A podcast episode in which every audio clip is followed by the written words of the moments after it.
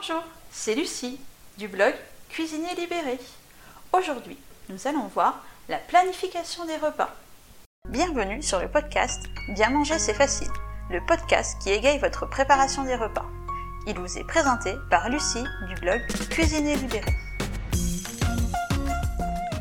Mais qu'est-ce que c'est la planification des repas? Vous connaissez ce terme? Peut-être avez-vous déjà entendu parler de meal plan ou meal prep. Il s'agit en fait de la même chose mais dans des termes anglais.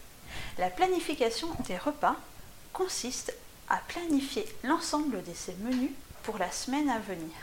Vous entendez sûrement parler aussi de batch cooking.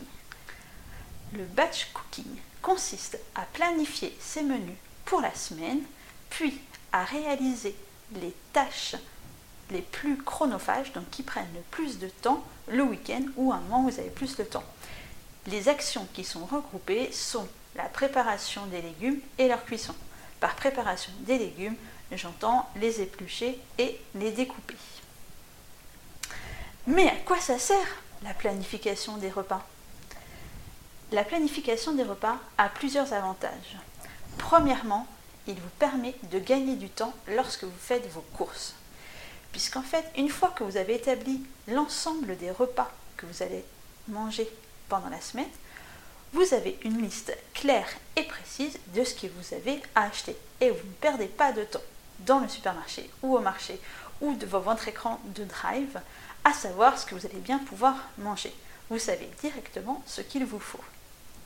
En plus de ça, vous gagnez du temps la semaine puisque vous ne vous posez pas tous les soirs devant votre frigo à vous dire qu'est-ce qu'on va manger. Ensuite, la planification des repas permet de faire des économies. Des économies pour votre porte-monnaie et des économies pour la planète. Tout d'abord, pour votre porte-monnaie. Car comme je vous le disais, vous avez fait une liste de courses détaillée. Ainsi, vous achèterez uniquement ce dont vous avez besoin et vous vous laisserez moins tenter. Ainsi, vous réduisez le gaspillage alimentaire car vous n'achetez pas de produits dont vous n'aurez pas besoin et qui finiront à la poubelle sans que vous, les ayez mangés. Troisième chose, la planification des repas permet d'avoir une alimentation variée.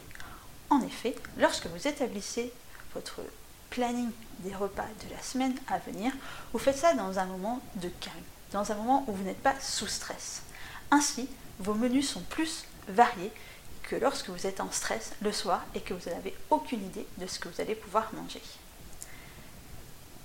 Quatrième avantage, la sérénité et la diminution de la charge mentale.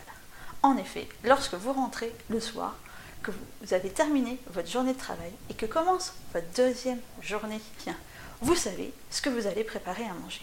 Et là, en plus du gain de temps, c'est un vrai confort.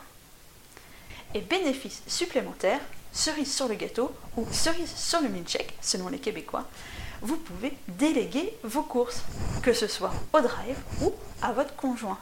En effet, votre liste étant déjà établie et détaillée, vous n'êtes pas obligé d'aller vous-même faire les courses. Planification des repas, c'est simple, ça a plein d'avantages. Alors, si vous en avez marre de ce petit discours, qu'est-ce qu'on mange ce soir?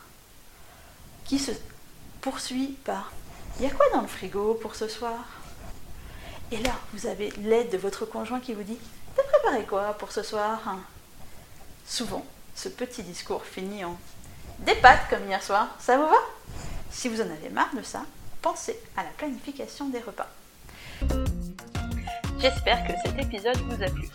Bien manger, c'est facile est un podcast du quotidien à écouter en préparant à manger ou en rentrant du travail. Pour m'encourager et faire découvrir ce podcast, abonnez-vous sur la plateforme de votre choix et laissez un commentaire en faisant briller les étoiles. Et n'oubliez pas, bien manger, c'est facile